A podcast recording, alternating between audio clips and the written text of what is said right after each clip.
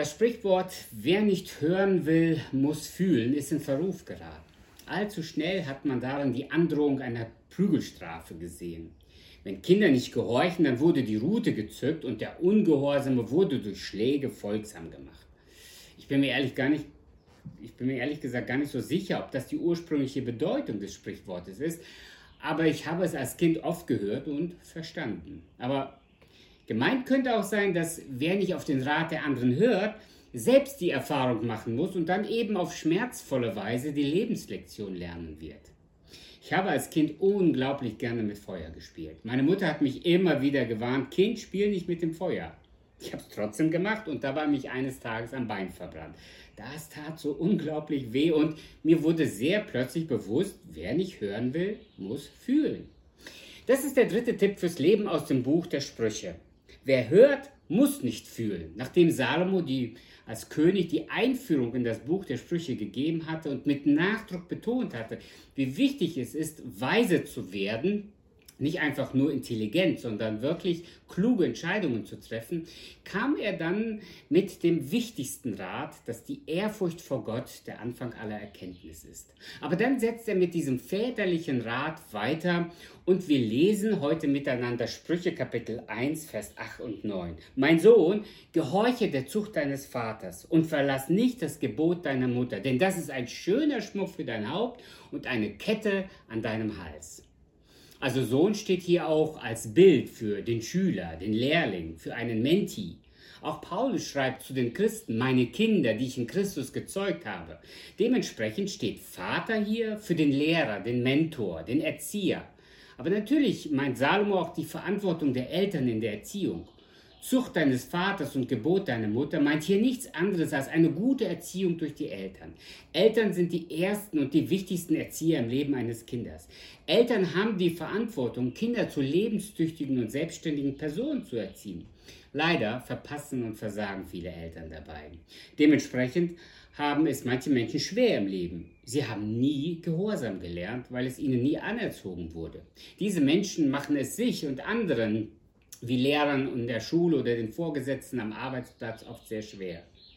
Wir sind alle gefordert, bestimmten Stellen Gefolge zu leisten, zum Beispiel im Straßenverkehr. Und deshalb ist es gut, wenn wir früh lernen, dass wir eben auf andere hören müssen. Klar, es setzt voraus, dass es Menschen gibt, die uns anleiten und uns auf den Weg mitnehmen. Deshalb lehrt die Bibel ausdrücklich, dass Eltern ihre Kinder in Gottesfurcht erziehen sollen.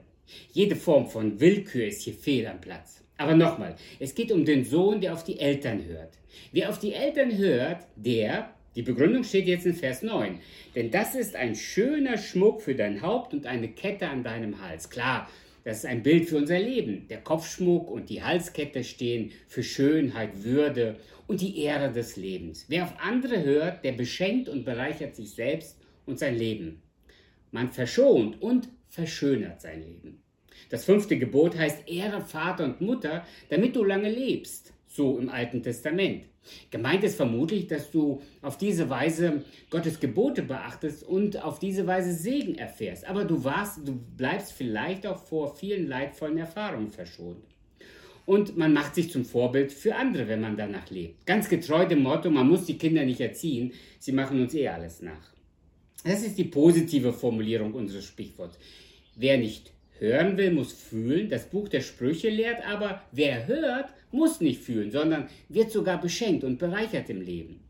Ich habe ein Sprichwort einmal gehört, wenn ein alter Mensch stirbt, ist das so, als ob eine ganze Bibliothek verbrennt. Da geht so viel Wissen und so viel Lebenserfahrung, so viel Erinnerung verloren.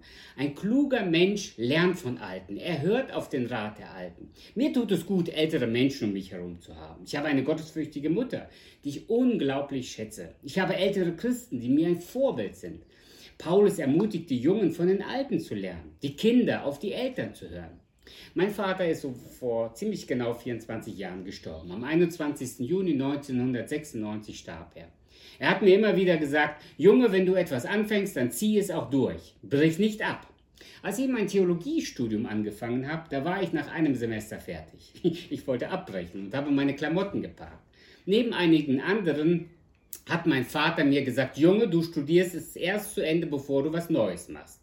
Heute als Schulleiter vom Bibelseminar Bonn und promovierter Theologe bin ich ihm unglaublich dankbar für diesen Rat. Er war nicht immer perfekt, aber hier hat er alles richtig gemacht. Heute kommt mein Vorschlag für dich. Erstens, wie wäre es, wenn du mal aufschreibst, welche drei Personen haben dich in deinem Leben am meisten geprägt? Zweitens, was waren die Ratschläge und wie haben sie dich geprägt? Schreib das doch mal bitte auf. Drittens, wie hat sich das Leben bei dir positiv verändert? Viertens, sag diesen Menschen einmal Danke. Und fünftens, erzähl anderen von den Dingen, die du erlebt hast, denn so wirst du zum Vorbild für andere. Das war Gottes gute Idee mit der Erziehung, dass Kinder von den Eltern lernen und auf diese Weise ältere, jüngere Menschen prägen. Das ist der eigentlich biblische Generationsvertrag. Also der Tipp fürs Leben heute aus dem Buch der Sprüche lautet, wer hört, muss nicht fühlen.